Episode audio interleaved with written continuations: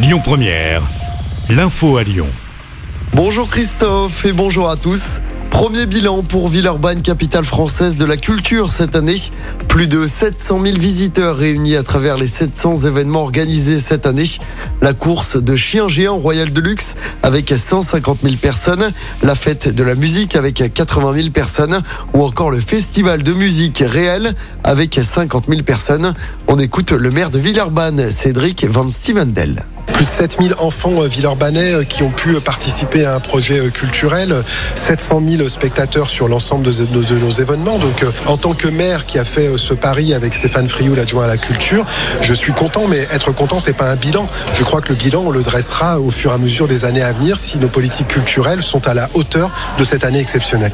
Et ce n'est pas fini hein, pour Villeurbanne, capitale française de la culture. Un dernier spectacle est prévu à l'Hôtel de Ville à partir du 16 décembre. Tous les soirs, un spectacle de son et de lumière de 20 minutes sera diffusé sur le bâtiment et ça va durer jusqu'au 1er janvier.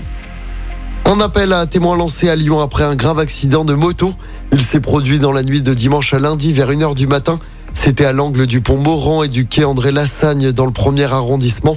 Un motard sans casque et sa passagère ont lourdement chuté. Ils avaient été transportés à l'hôpital en urgence absolue. L'appel à témoin complet de la police est à retrouver sur notre site et notre application.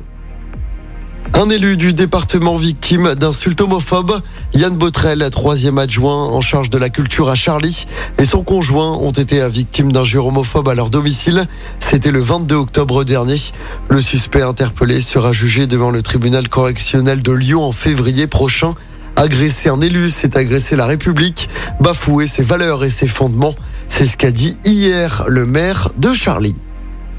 Dans l'actualité également, Elisabeth Borne lance un appel solennel au respect des gestes barrières. Elle invite les Français à reporter le masque, notamment dans les transports en commun.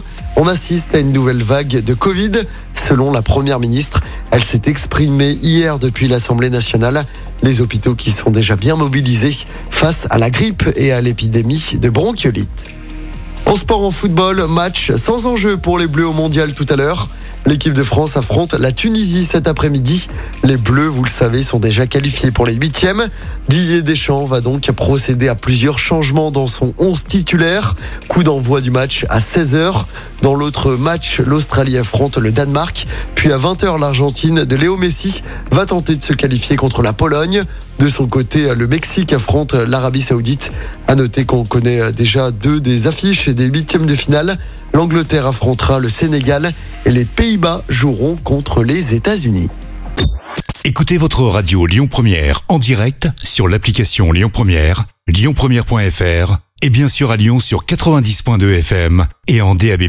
Lyon Première